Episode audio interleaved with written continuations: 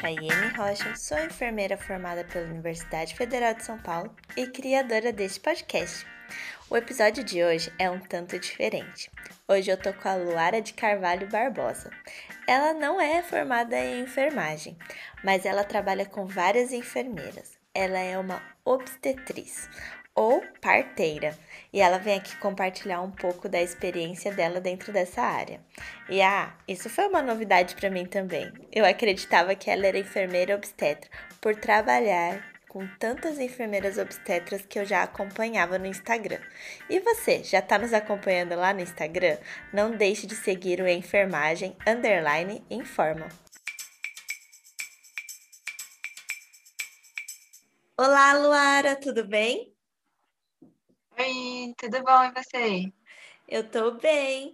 Ah, olha, eu não sei se você já sabe, né? Quem escuta o podcast aqui já tá cansado de ouvir eu falando que quando é para falar de saúde da mulher é meu tema preferido na enfermagem.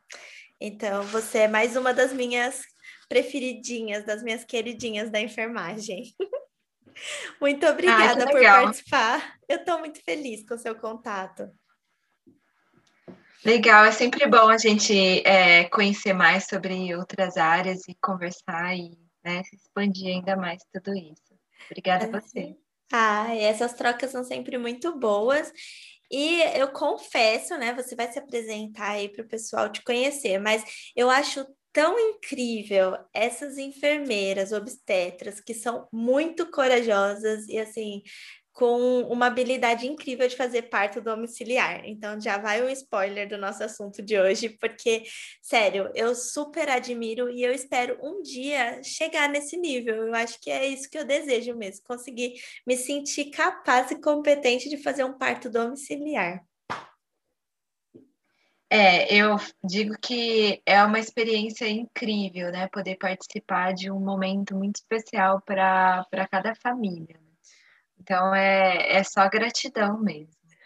Eu imagino quão incrível seja. Luara, conta pra gente quem é a Luara, como foi seu caminhar dentro da enfermagem e onde você se encontra atualmente. Tá. É, bom, uma coisa importante de dizer é que eu não sou formada em enfermagem, uhum. eu sou formada em obstetrícia, Uhum. É, Para quem não conhece, né, é, a obstetrícia ela é uma graduação. Então, eu não sou enfermeira obstetra, eu sou obstetriz. Né? Uhum. E aí, muitas vezes, assim, as pessoas perguntam, né, mas o que, qual é a diferença? Você fez enfermagem, você fez medicina, o que, que é ser obstetriz? Então, a obstetrícia ela é uma graduação Aqui no uhum. Brasil só existe essa graduação que é na USP, na Universidade de São Paulo, que fica em São Paulo mesmo. É, ela ela foi extinta, né? Ela existiu há um tempo, não sei te dizer quantos anos, mas aí ela foi extinta e aí foi agregado a, a enfermagem, né? O curso de parteria, digamos assim. Uhum. E em torno de 2005, esse curso retornou. Né? E, e aí, desde então, é, foi formando aí os profissionais. Então, é, é uma graduação. Então, ah, mas as pessoas falam, né? Mas como que você decidiu escolher essa a obstetrícia, né? Porque é, eu converso muito com as pessoas, elas, né, e falam, olha, a enfermagem é um é uma profissão muito ampla, porque você se forma enfermeiro e depois você se especializa em uma área que você mais tem uh, né, aptidão e, e, gostaria de trabalhar. E a obstetrícia não, né? É, eu faço parte do, da, do grupo de, de enfermagem, né? Tanto que o meu conselho é o mesmo de enfermagem, é o COREM, tá? Pelas diretrizes e pelas leis trabalhistas, é, eu tenho a mesma habilidade técnica que um enfermeiro obstetra, então eu posso trabalhar na linha de frente da maternidade, tudo que é relacionado à saúde da mulher.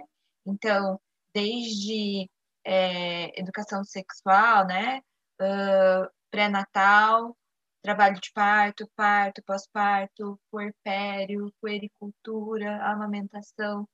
uh, enfim, tudo que rege aí a área da saúde da mulher, nós obstetrizes temos habilidades e lidando com instituição, a gente né, tem aí a linha de frente da equipe de enfermagem também, tá?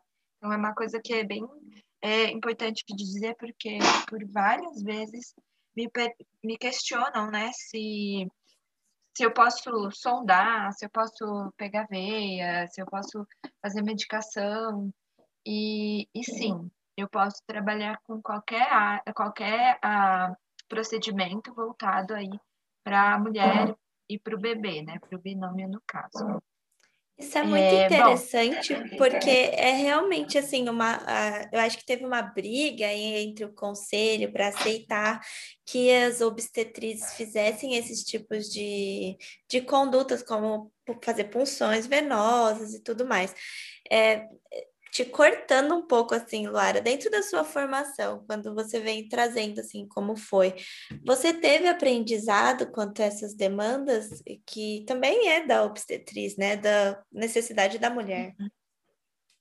Sim, sim, toda a graduação ela tem uma grade bem específica, ela é ela foi formada por enfermeiras obstetras, é, tiveram experiências tanto no Brasil e também em outros países. Uh, tem uma, uma carga horária bem grande voltada para a parte de humanas, então é, psicologia, ética, né, toda essa questão aí que quando a gente fala de humanização do parto envolve, e também é, uma carga bem completa, né, inclusive estágios é, voltados para procedimentos, para semiologia, é, estágios é, voltados para o cuidado ao recém-nascido. Temos aí estágios específicos para recepção de recém-nascido, uh, pré-natal. Então, a gente aprende todos os procedimentos técnicos e teóricos aí uh, que envolvem a, o contexto. Então, sim. Perfeito. Então, e aí, como que foi isso? Como que foi sua formação e o que, que você está fazendo atualmente? Tá. Ah, eu me formei em 2013, né? Eu, me, eu entrei na faculdade em 2009. O curso ele tem uma extensão de quatro anos e meio. E eu sou do interior de, de São Paulo, sou de São Carlos, então fui para São Paulo. E, e aí eu fui uh, me envolvendo cada vez mais na, na, com os, as, a faculdade, os estágios e tudo mais. Então, eu fui é, gostando mais sobre a, a profissão. Eu confesso que de início é, eu tenho uma irmã especial, então a gente, eu fiquei, né, desde a minha infância participando muito da, da do, dos tratamentos dela, né, indo no hospital escola, é, envolvendo né, nesse, nesse cenário. Então, a minha primeira opção era ir para medicina, porém, a escolha da obstetrícia foi bem por questões de acesso, né? Escola pública, dois anos de, de cursinho, ainda muita coisa pela frente, e, e aí a obstetrícia foi uma das minhas escolhas. Então, eu fui para a faculdade sem conhecer muito sobre o que seria essa, esse curso. E aí, aos poucos, eu fui é, me envolvendo, né? E aí, como você comentou, a gente teve um período bem tenso na obstetrícia, que questionavam sobre a, a atuação da obstetriz, e aí queriam extinguir o curso. E aí, nessa época, eu estava no meio do curso, e aí a gente ia para Paulista para fazer manifestação, né? Foi assim uma, um, um período muito intenso, muito importante para mim, porque realmente eu entendi que a minha missão era essa, sabe? Eu comecei a, a compreender e ter mais amor pela obstetrícia. Então a decisão foi a partir, sei lá, do segundo, terceiro ano aí do curso que eu tinha a opção de desistir, né? Tinha ali uh, aquele tumulto acontecendo e eu falei, não, eu vou seguir porque é isso que eu quero para minha vida. Então, aí eu segui. Sim.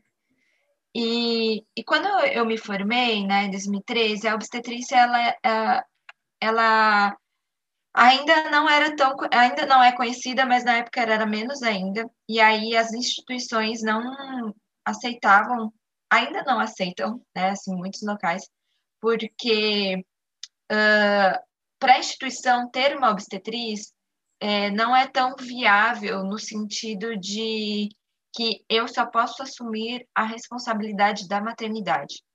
Né? Pensando que um enfermeiro pode cobrir outros setores, para a instituição, pensando nesse lado, não é viável. E, e aí era uma, um dos maiores desafios quando a gente ia fazer né, entrevista e tudo mais. Então, é, o meu primeiro desafio né, foi esse, o primeiro emprego, que tive, é, né, tive várias, vários nãos aí na, nas entrevistas, e, e aí eu optei em seguir na área da enfermagem. Então, eu passei na faculdade de enfermagem na UFSCar, em São Carlos, em 2014. Né? Me formei em 2013, em 2014 eu fui para enfermagem. E, e aí, por lá, eu fiquei dois anos é, estudando, né? Então, tipo, eu, eu tive bastante conhecimento, conheci bastante coisa da área, né? Foi, foi muito bom, muito importante para mim. E nesse período eu participei de um congresso, né, um simpósio na realidade que se chama Cia Parto, né, uhum. que é o quem é da área da, da, da humanização aí do parto deve conhecer. É, e, e, nesse dia que eu participei, tinha um dos palestrantes que contava sobre uma maternidade que tinha no interior de, de São Paulo. E ele falava muito obstetriz, né? E eu falava, gente, quem é que está trabalhando lá? Né? Se é obstetriz, é da minha formação. E aí eu esperei ele descer da, do, do palco e, e, fui lá conversar com ele. E, e aí ele me apresentei, ele falou, não, eu não, não sou eu que mando lá. Quem manda lá é, é, a, é a enfermeira obstetra, né? Ela disse, ele disse o nome. E ela estava no dia e aí ele falou, fala com ela. Falei, beleza. Fui lá, falei com ela. Então, por um ano, eu fiquei almejando aquela vaga. Enquanto isso, eu estava estudando enfermagem. E aí, por fim, ela me chamou para ir trabalhar com eles. Então, eu fui trabalhar num hospital lá no interior que trabalhava com um projeto que também é conhecido, se chama Parto Adequado. E por lá eu fiquei dois anos, tranquei a faculdade de enfermagem e, e segui aí na assistência. Então, foi o meu primeiro emprego depois de dois anos de formada, é, segui aí na, na, na, atuação. Então, foram dois anos bem importantes para mim. É, conheci bastante gente, tive bastante aprendizado né, através desse projeto. E aí, é, eu iniciei o mestrado no meio, no, no primeiro ano que eu estava lá, finalizei e, e aí eu, na época, eu, eu namorava, né? E aí a gente morava a, muito longe, né? Acho que dava já quatro horas de distância. E, e aí decidimos que eu iria é, morar em Campinas, né? Então deixei aí uh, o interior e vim para Campinas. E, e aí decidi também que ainda que, que eu não seguiria mais na, na instituição né, eu optei em seguir aí, terminar os meus estudos no mestrado e seguir de forma autônoma. Né? Na época, eu já fazia algumas assistências de, é, de trabalho de parto, né? A gente fala de, de parto hospitalar. E aí eu, eu segui na, na parte mais autônoma, né? E por aí fui, né? Então, atualmente, eu trabalho como autônoma, também fui para a área da docência. Eu trabalhei por dois anos também na, na própria USP, onde eu me formei como professora temporária. Acompanhava lá os estágios em sala de parto. E, e meu contrato encerrou agora. Uh, e agora eu estou seguindo aí na docência, trabalhando como autônoma é, com as equipes e, e também é, dou aula em instituições aí de, de pós-graduação. Bastante coisa. É muita coisa, mas muita coisa legal. Nossa, nem acredito, assim. Eu acho que você deve conhecer uma amiga minha que eu conheci lá em Santos, a, a Indianara. A gente chama ela de Indy. Porque ela Conheço se. de nome. É, então, que é um nome diferente, né? Um amor. Ela se formou, se eu não me engano, ano passado ou retrasado lá em obstetriz. Ai, Ai, assim, eu tenho muita admiração por vocês. Eu acho que foi o que você falou mesmo. Veio uma batalha e continua sendo, porque a gente ainda está tentando encontrar esse lugar onde a gente está trazendo uma coisa natural que está virando moda, que está ali naquele meio de algo ainda indeciso, que as pessoas seguem quando vêem alguém famoso fazendo, algumas pessoas trazem isso já de sua da sua experiência dentro da família. Então, eu acho que isso tudo do parto, né, do, da mulher, dessa, tá ainda num, num âmbito que é, a gente chama de natural, mas não é natural ainda. Tá, tá crescendo aos poucos. E eu fico triste quando eu penso nisso de uma forma que é de, assim, eu diria mesmo que é uma modinha.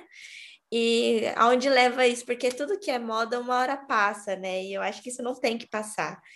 E o papel das, das obstetrizes é esse, né? Não deixar isso virar uma moda, e sim mostrar o quanto é importante isso para as famílias, para as mulheres que passam nesse processo de maternidade. Então, eu admiro muito a profissão de vocês, mesmo. E, e das enfermeiras obstetras também, eu acho que é um trabalho em conjunto muito bom. Você já teve experiência em trabalhar com enfermeiras obstetras? O que, que você achou? Sim, eu tenho várias parceiras aí, enfermeiras obstetras, tenho uh, toda a minha formação foi regida por enfermeiras obstetras, né? As minhas professoras, as minhas colegas de trabalho, as minhas orientadoras, né? Tanto do mestrado e agora do, do doutorado, são enfermeiras obstetras. E eu vejo como uma rede, né? Uh, não, não há concorrência, né? Eu, eu digo isso sempre para quem eu converso, né? Ah, mas uh, é, é, às vezes elas falam né, de concorrência, alguma questão assim entre outras equipes. E, e não, eu vejo que assim, uh, nós estamos em constante divulgação e aprendizado. Então, quando a gente tem aí outras pessoas que também trabalham com, a, com o mesmo propósito nosso, é, é uma forma de unir forças.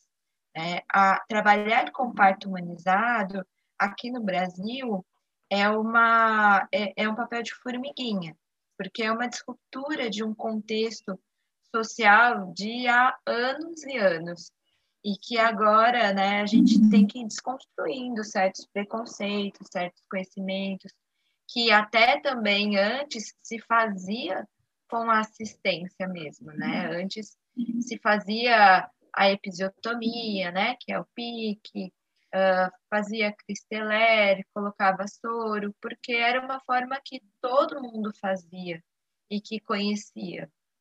E, e aí a ideia é, ter essa, essa rede de apoio para que a gente possa é, pulverizar né, essas informações.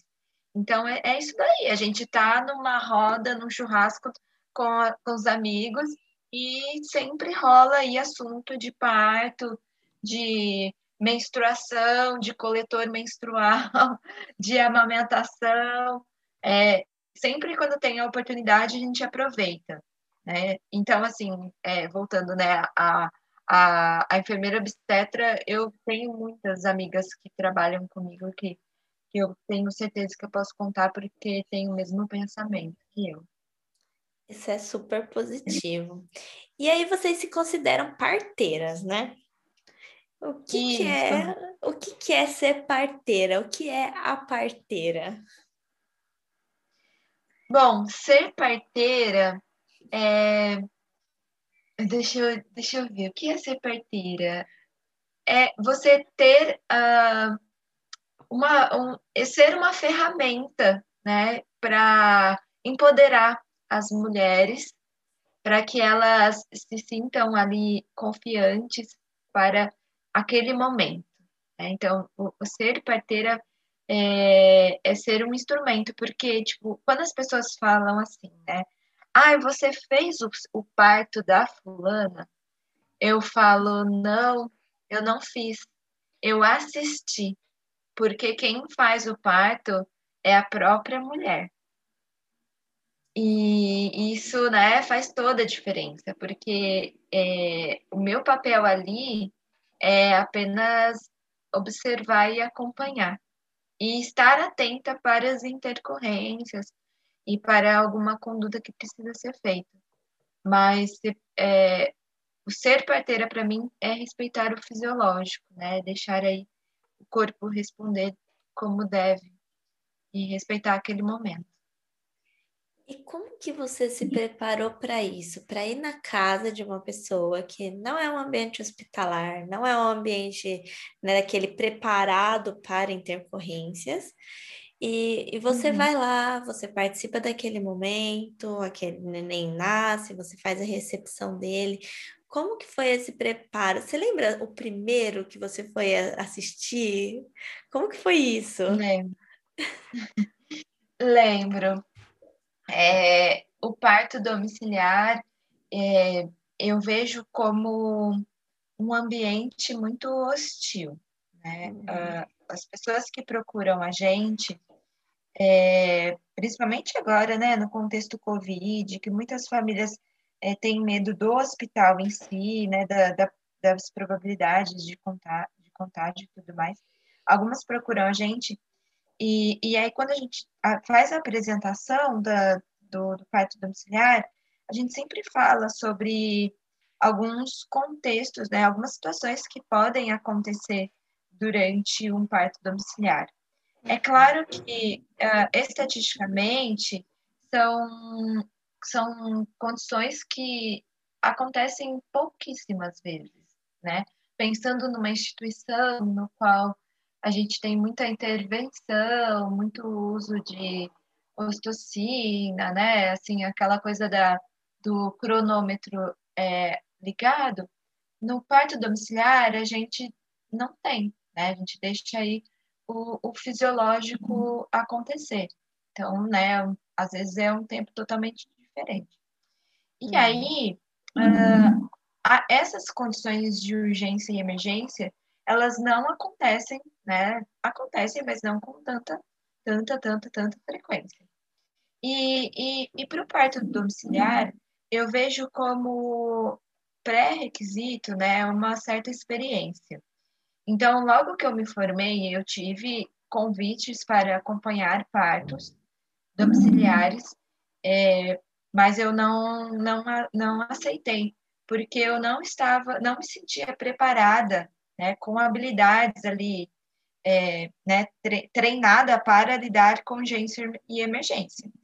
Então, quando eu trabalhei no hospital, eu consegui pegar, digamos assim, a mão, né, de muitas coisas que a gente aprende no estágio, mas não tem a, a técnica, assim, a, a, habilidade, que é só com uh, treino a gente aperfeiçoa.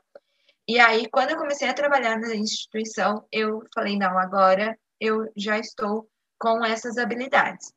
E paralelo a isso, né, uh, treinamento, cursos, existem cursos que preparam, né, a equipe para, para uh, essas urgências. Uh, existem também protocolos e manuais que, que dizem, né, quais são as condutas durante o, a assistência domiciliar, tá? É, muitos dos protocolos são baseados em protocolos internacionais, porque o parto domiciliar, né, num, num cenário internacional, ele é muito mais reconhecido, ele é uma, uma das opções da mulher, né, assim como ter o bebê em casa de parto, ter o parto no hospital, é uma, da, é uma escolha dela, né, então é muito mais desenvolvido e evoluído essas condições fora do Brasil. E aí muitos dos, dos protocolos são baseados na, na, na nos protocolos internacionais é, e, e, treinamentos, né, para que a gente possa ter aí mais técnica. E material, né? A gente tem aí uma bolsa bem grande de material, é, soro fisiológico, ringer, é, material para pegar acesso, uh, material para sutura de períneo, se precisar, é, umbu, oxigênio. Então, é bastante coisa, né? Então, não é... As pessoas acham que o parto domiciliar é coisa de índio, né? Não, ver assim o parto, o parto é, moderno, né? Assim como é, aquelas mulheres antigas que amarram um lencinho e vão para para a casa da gestante. Não, não é bem assim, né? Então a gente tem todo um protocolo a ser seguido. É, a gente trabalha com critérios de elegibilidade.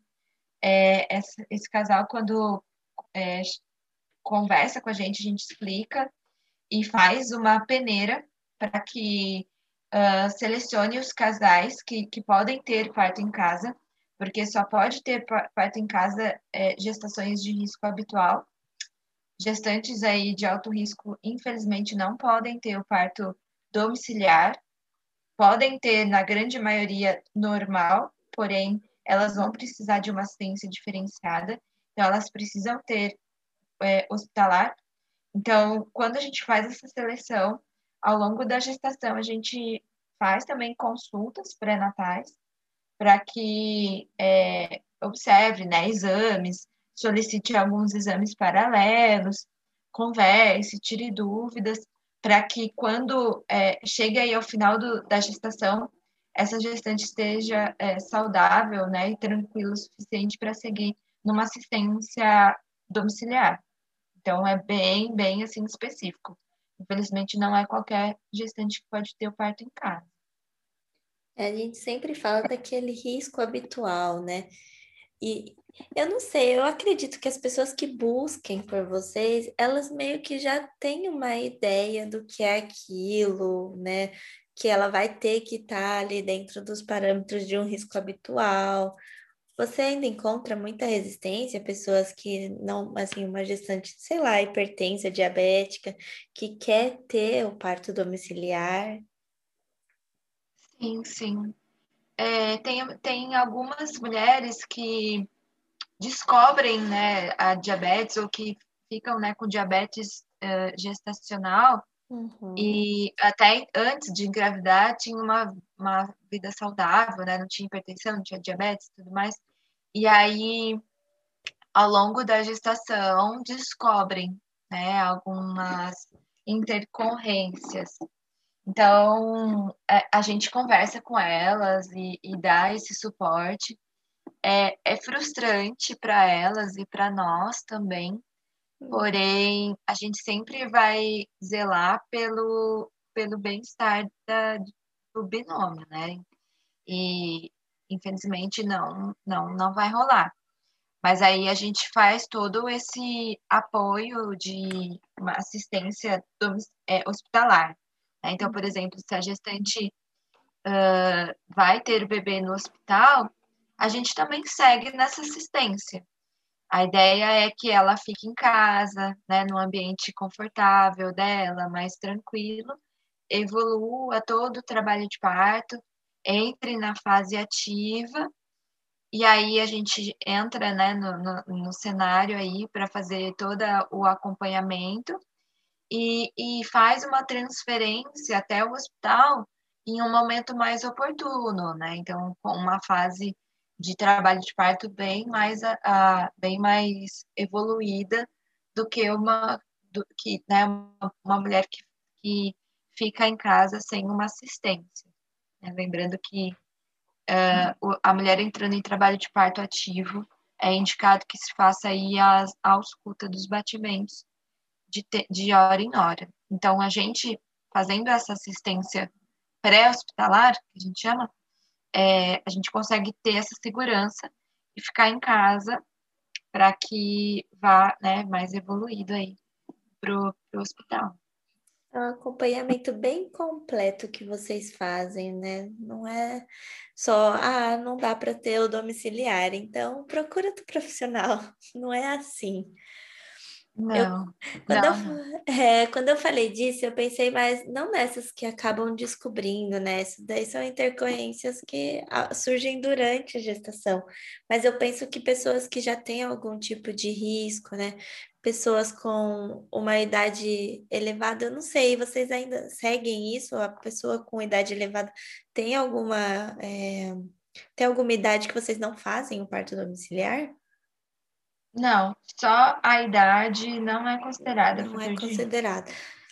Ah, então pensando mesmo naquela pessoa que já é diabética, ou então, eu não sei como que tá a questão de gemelar também para vocês. É.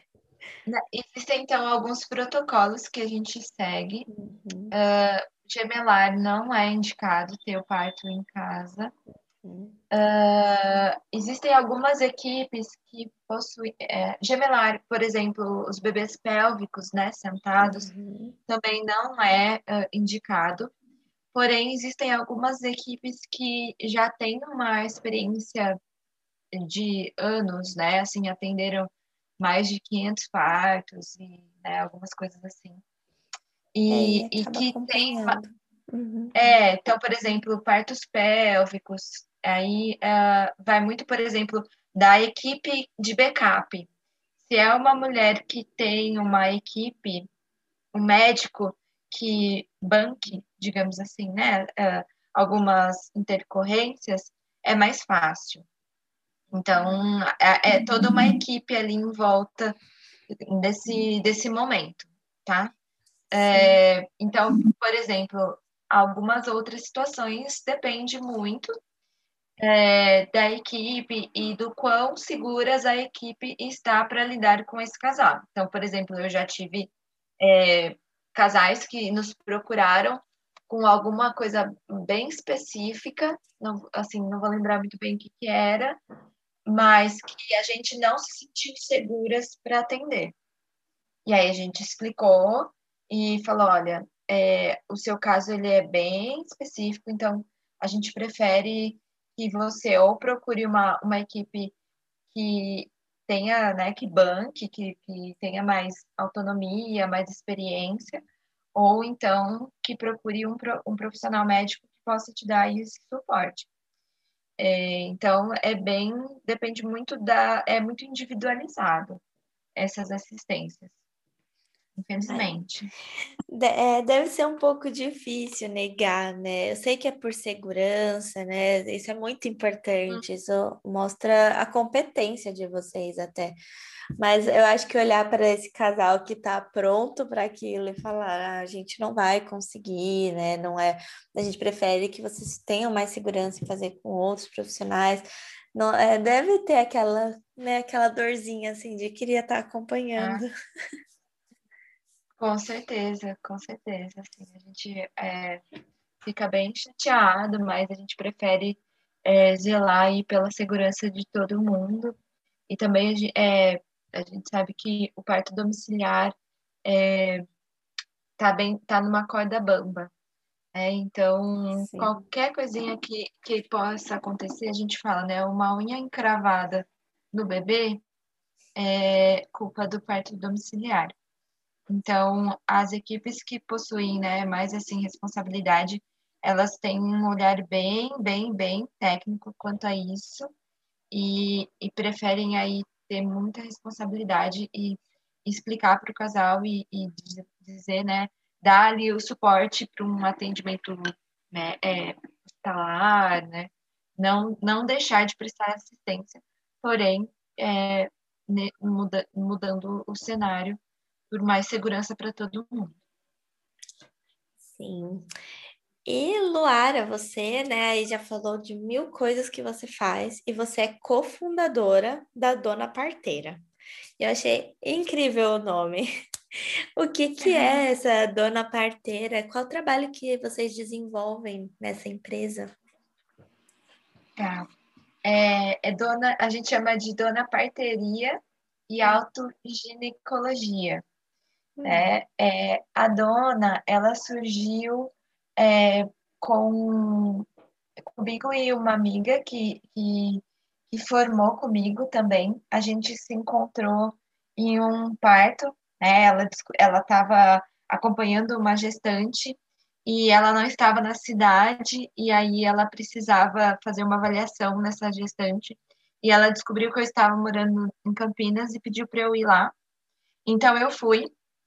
E aí a gente, né, se reencontrou depois de anos e fomos mantendo contato. E nesse intermédio a gente conheceu uma outra profissional, formamos uma outra equipe. E aí depois de um tempo a gente decidiu encerrar essa equipe e aí ficamos só nós duas seguindo aí nessa nessa assistência. E, e a dona parteria, ela, dona, né, é, com dois N's, é, um, é mulher uhum. em italiano e, e traz esse propósito de empoderamento é, de uma forma mais natural, né, e, e saudável aí para as mulheres. Então, a gente faz toda essa assistência voltada para o contexto da saúde gestacional da mulher, da parteria. É, e a autoginecologia, é, eu e a Aline, a gente tem uma, uma ideia muito, muito voltada para essa questão da, da, do natural, né? a questão da ginecologia natural. Então, a gente gosta de trabalhar com fitoterapia, né? com ervas, chás, é, mostrar para a mulher que ela não não precisa tomar o anticoncepcional porque ela, né, assim, porque ela precisa ter uma ah, porque o, o anticoncepcional vai evitar a gravidez, né? Ela pode a partir de um conhecimento do seu próprio corpo é, é, decidir se o hormônio no corpo dela está fazendo a, o que ela deseja ou se se ela procurar outros métodos mais naturais, não hormonais, se isso também seria legal para o corpo dela, né? Porque a gente, é, dessa, dessa linha aí da, da, da, ginecologia natural, a gente gosta muito de, de trabalhar essas questões do sagrado feminino, da percepção do corpo, da menstruação, da ovulação, e, e aí a gente vai dando essa, esse olhar mais voltado para isso. E aí a autoginecologia, a gente trabalha com consultas de, de autoginecologia, é, no qual a gente faz aí coleta de papa, de papa Nicolau, né, natural, assim, a gente, a própria mulher insere o espéculo, ela visualiza o colo do útero, né? Ela é, entende aí as fases, né? A gente leva todos um, os bonequinhos para ela conhecer. E, e agora, recentemente, a gente fez também um curso, né? Uma capacitação para inserção de DIL. Então, a gente quer... É, e aí a gente está com um projeto bem legal, é, que acredito nos próximos meses a gente vai botar para trabalhar aí, que é uma forma também de é, respeitar a mulher, né, se tratando de reprodução. E aí a dona uh, também, além de, de dar a assistência, né, tanto na gestação quanto no, na autoginecologia, a gente dá cursos e treinamentos, uh, oferece rodas, né, uh, pelo Zoom, pelas online, eh, lives, chama profissionais, é, curso de amamentação, a gente está com um curso para lançar o mês que vem. A gente tem um curso de autoginecologia também, que está tá aí fazendo o maior sucesso. Enfim, é uma empresa que, que vem crescendo, assim, bem, bem legal, bem esse, gostoso. Esse curso de, auto, é, de autoginecologia, ele é para quem é profissional ou é para mulheres no geral? é para mulheres no geral que querem é, deixar de tomar hormônio, né, e querem conhecer o funcionamento, porque daí o que acontece, né? Às vezes a mulher até uh, se programa e deixa de tomar a pílula, a injeção, porém ela não tem um conhecimento sobre as mudanças, as primeiras mudanças aí no corpo, né? Então, quando a gente fala que a o envolvimento, né, de um, um de um cenário e tudo mais, né, de voltados para alimentação, para uma atividade física, é, tudo isso engloba, né, a, a, o fisiológico da mulher, ela consegue compreender mais sobre tudo isso. E aí no curso a gente mostra, né, sobre uh, métodos anticoncepcionais, é, a gente tem uma tabela que, que chama tabela lunar, e, e aí ela vai colocando todo o ciclo dela numa tabela para ela entender como que é que funciona. E, e essa tabela foi idealizada por mim. Foi uma adaptação de vários, vários planners que a gente conhece, né, voltado para menstruação e, e tudo mais. Então, assim, tá bem bonitinho mesmo. Eu fico sempre pensando nisso, né? Que quando você conversa com outras amigas ou pessoas que não são muito envolvidas nessa área de, de saúde da mulher mesmo, é, mulheres, eu digo, nem é tratando de homens, muitas não conhecem mesmo nada sobre questão hormonal, sobre o próprio corpo, é, muitas não sabem nem, tipo, em que período eu tô, mesmo tomando anticoncepcional, o que que aquilo causa, né? Como que é que aquilo funciona no corpo, por que, que eu não menstruo? Existem algumas coisas assim que eu vejo que várias mulheres, até do meu ciclo social mesmo, familiar, elas não se questionam sobre essas coisas. E é tão assim legal quando você vê que existe a possibilidade de você fazer um curso ou de você ler alguma coisa que vai te dar informação sobre algo importante que é você, né? Ah, eu acho lindo esses, essas coisas que vocês oferecem do empoderamento da mulher no sentido de conhecimento. Sim, sim. E, e é uma coisa que, por exemplo, é, é, eu tomei hormônio por acho que quase 15 anos. É, e, e aí é uma transformação própria também, uhum. né? Eu usei hormônio, eu usei DIU, eu usei absorvente descartável, né? Agora eu uso coletor, eu uso diafragma. É, então, são experiências também pessoais. E quando você é, passa por uma experiência diferente, você quer replicar, você quer mostrar aí para as pessoas que faz a diferença. É, e é isso, a gente, quando a primeira menstruação, né, é uma questão também cultural, que a primeira menstruação a gente recebe, vai no ginecologista, recebe uma cartelinha de hormônio e nem sabe para que, que serve, mas está lá tomando. Né? Então, assim, a educação sexual é, é muito importante, né? Mostrar tudo isso para as mulheres, para as adolescentes, para as crianças, faz muita diferença. Eu também acho. Eu acho que quanto mais a gente falar disso, né, reproduzir essa questão do autoconhecimento, desenvolvimento da sexualidade, acho que a gente vai evitar muitos problemas também. E aí a gente leva isso, né, desde lá da, da fase da infância, adolescência para a vida adulta. Eu acho que isso é um passo na evolução que está demorando a se dar continuidade, né? Não sei qual vai ser a geração que vai alcançar isso. É, infelizmente. Mas vamos aí, né? No passo de força. Fazendo o nosso papel, sim. Bom, você é cheia assim de, de realmente novidades dentro da área, porque aí, além disso, você participa também do Piraparto.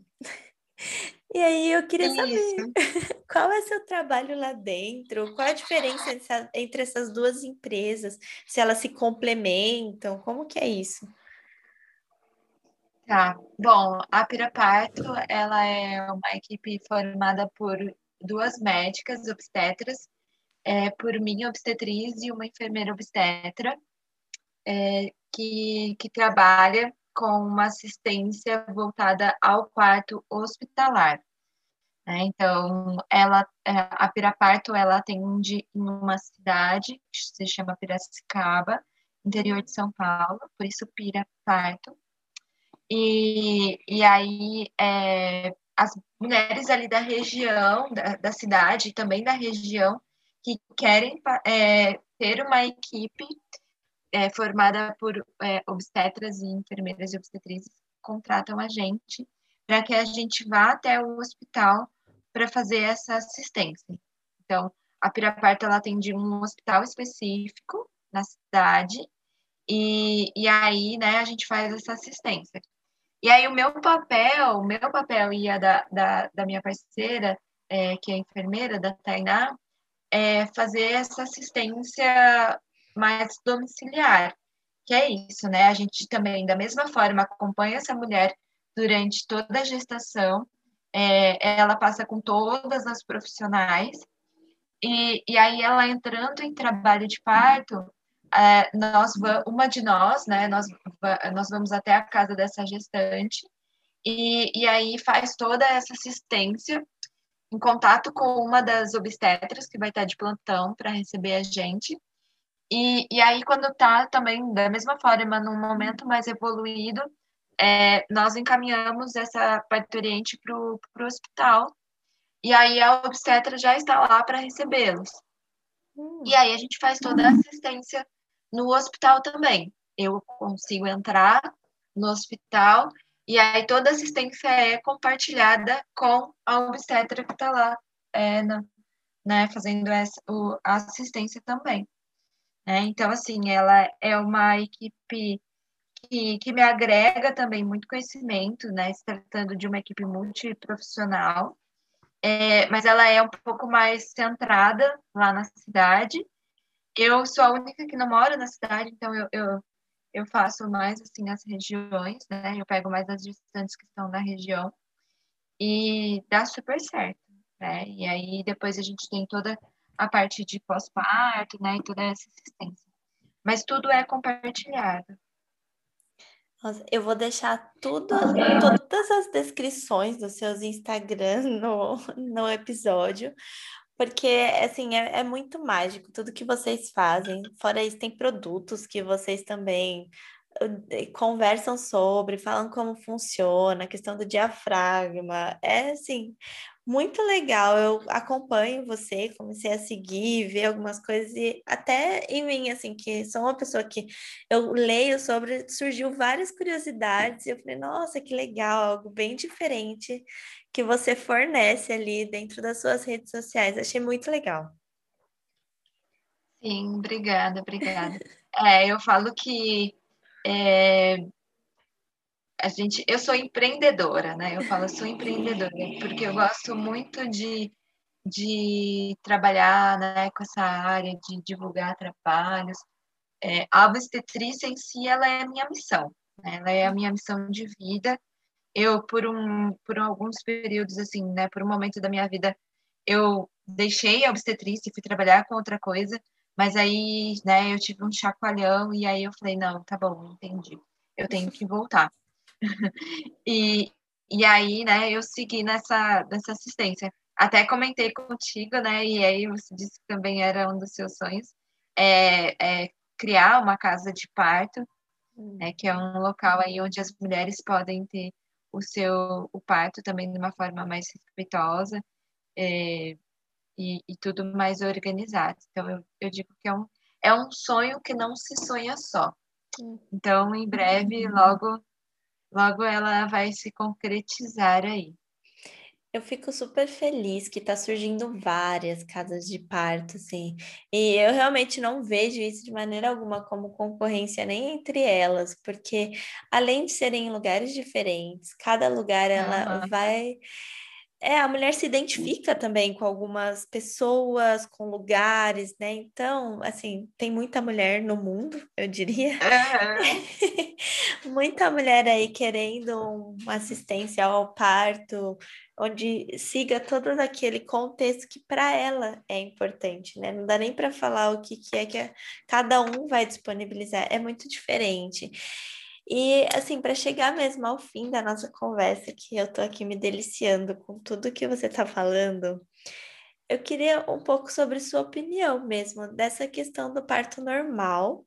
Eu acho que não do parto normal, mas quando a gente fala do parto humanizado, né, é, que vem surgindo muito como essa questão de algo modal, algo que a gente vê pessoas famosas fazendo, e aí outras pessoas querem fazer por conta disso, ou então é, eu vejo muito aquilo lá do parto sem dor, né? Que tem a questão da anestesia. E tem uma, assim, um glamour quando você consegue fazer igual ou quando você é uma pessoa famosa e distribui aquilo. E tem aquilo que eu vejo como algo respeitoso, que foi uma decisão da mulher, independente de quem seja ela. Você que lida com isso diretamente, faz os partos, tem contato com essas famílias, você sentiu essa, essa questão surgindo ou você acha que não, que isso é algo de quem está vendo de fora? É, eu acho que assim, a princípio, alguns casais, né, chegam bem, bem sem informação, né, bem cruz, né?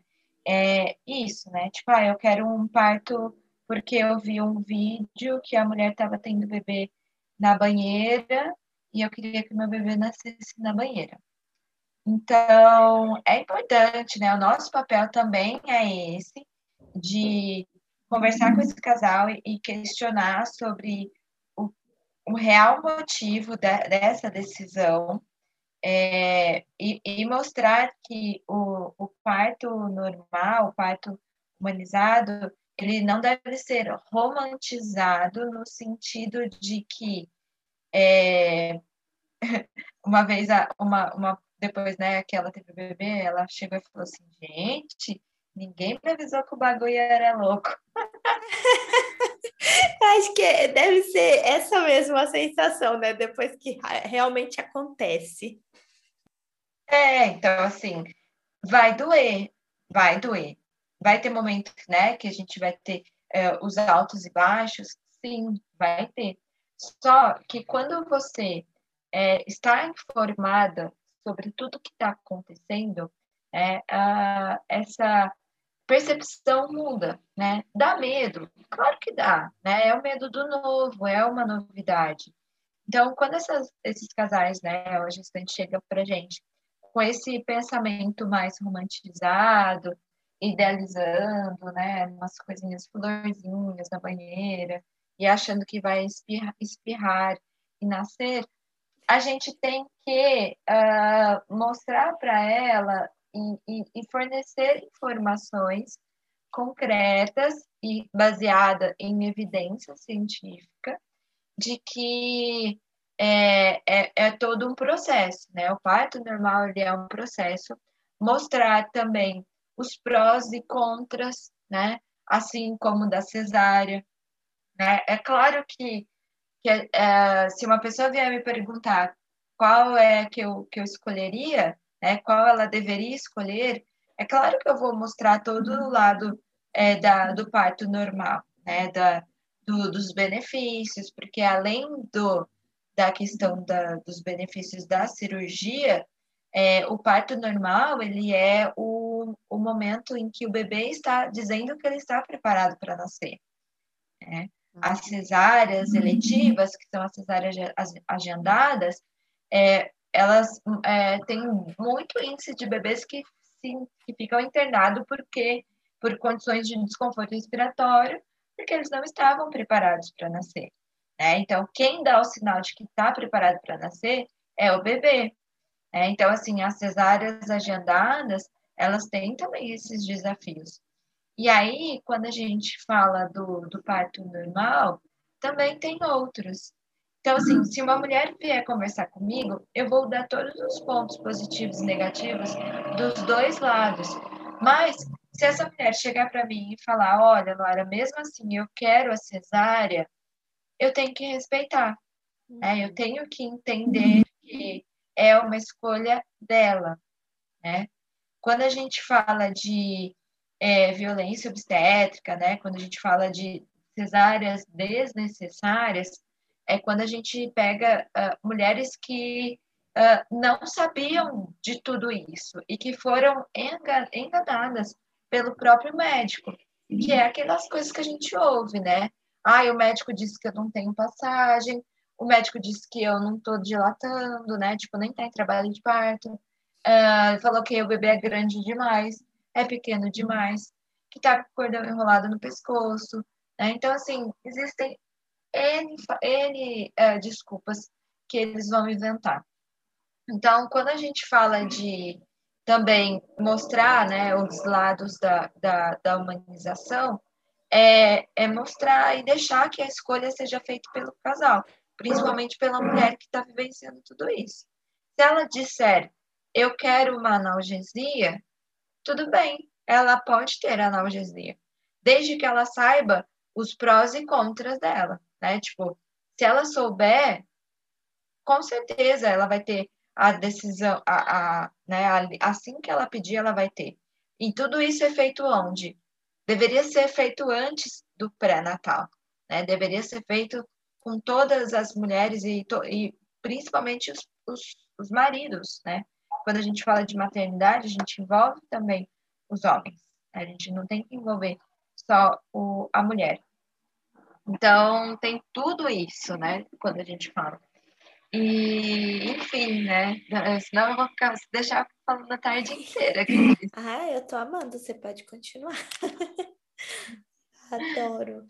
É, eu fico pensando assim naquelas frustrações também, porque às vezes até eu, eu vejo aqueles vídeos de nascimento, né? E aí na hora que eu acho que a mulher talvez tenha dado uma extravasada, que acontece naquele momento de dor, é cortado dos vídeos, né? Então aí você vê um pedaço, ela passando lá pelas contrações, aí depois já tá no expulsivo, aí nasceu o neném faltou ali, né? Quem já acompanhou um parto, você sabe que tem aqueles momentos, né, da mulher extravasando e tudo mais. E aí eu fico pensando o quanto é frustrante. Aí eu falo isso como mulher, talvez uma pessoa que é, se torne mãe um dia, você idealizar tudo isso e daí, na hora lá, não foi aquilo. Então, às vezes precisa virar, gerar uma cesárea para você ter ali um neném que vai vir saudável, né? Você passou por todo o processo e não deu certo aquele seu planejamento inicial. Eu acho que gera ali uma frustração muito grande né, naquele casal que está ali, mas principalmente na mulher, que às vezes pode se sentir impotente, né? Tem alguma coisa que você dá assim como parteira, com a sua vivência, tudo que você pode falar para mulheres no geral, né, para trazer um conforto para quem pode passar por isso. Uhum. Hum, deixa eu ver. Bom, a gente sempre fala para é, se preparar para todas as situações. É, infelizmente, uh, o parto ele não é uma, uma coisa que você consegue, né, uma receita de bolo. Cada mulher, cada gestação vai ser de uma forma. Né? A gente não consegue ter controle de tudo isso. Então, é complicado uma pessoa é, ter né, essa, essa noção de como vai ser e, e falar, não, vai ser assim, pronto, acabou. Infelizmente, foge do controle e também a gente tem que lembrar que o parto ele é uma relação de instinto, né? é, um, é um instinto animal ali envolvido. Então a gente tem que se entregar para esse processo e também é, estar preparada, né, a, com os planos. A gente fala plano B, C, D, que são essas condições que podem acontecer. Né? A, o parto, a gestação em si, ela, eu brinco, eu falo que é uma caixinha de surpresa. Então, mesmo se a mulher planeja a cesárea, é, né, vamos pensar no, do outro lado, com certeza ela vai ficar frustrada em alguma coisa, né, porque é, um, é, uma, é uma condição que não depende só dela, né? Depende do fisiológico, depende do, do bebê, né? Do bebê bem posicionado também, né? Pensando numa evolução de trabalho de parto, é, da cabeça, né? Da mente. Enfim, eu vejo que a gente tem que estar preparada para todas as situações, estar informada e, e, e, dar esse apoio, né? Quando a gente tem pessoas que te dão esse apoio emocional, e não te questionam ou que também te impulsionam a, a seguir, né? E, e, por exemplo, uma a doula, que é uma profissional que dá todo esse suporte emocional para a família e que ajuda nesse contexto, ela vai estar tá ali, né, dando essa é, essa ajuda. Então isso, querendo ou não, passa uma confiança para quem está vivenciando. E mesmo que, uh, caso não aconteça da forma que ela desejou, é, ela vai estar tá ali em volta de pessoas, né, bem acolhida, bem, bem amparada, né? Eu acho que assim o que a gente tem que fazer é amparar essa mulher e, e vivenciar, deixar ela vivenciar ali talvez um, um luto, né, de coisas que ela planejou e não vivenciou. Enfim, não é, não tem muito o que se fazer. Luara, adorei, adorei mesmo essa conversa com você. Eu confesso que eu achei que você era enfermeira obstetra e aí você veio, não, eu sou obstetriz. E eu adorei, porque é, a ideia aqui da Enfermagem Informa, futuramente, é trazer profissionais para falar desse trabalho em conjunto que a gente faz, né?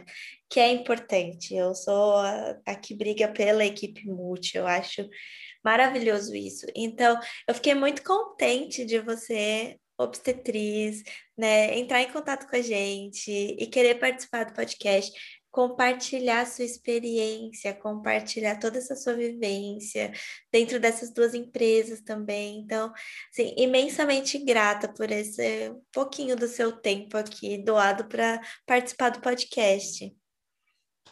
Obrigada, eu que agradeço, Shane.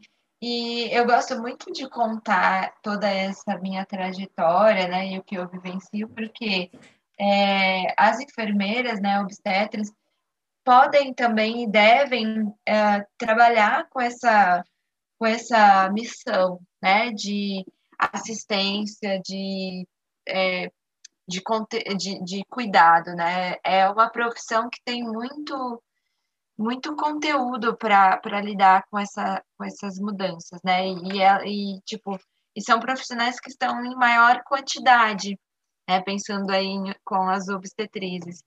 E, e ter é, as profissionais, as enfermeiras obstetras para nos ajudar é maravilhoso, né? Muito, muito importante. Eu dou aula para profissionais também da enfermagem, na pós de, de obstetrícia, e eu sempre digo, né, que não sejam os profissionais no qual aquela mulher vai lembrar que teve uma, uma assistência ruim, né? Sejam aquela aquele profissional que vai fazer a diferença na vida daquela mulher e daquela família. Então é bem é bem isso mesmo. Queria te agradecer, viu, Jane? Foi muito bom, adorei. Eu que te agradeço, muito obrigada mesmo. Eu adorei também a nossa conversa. E até o próximo episódio.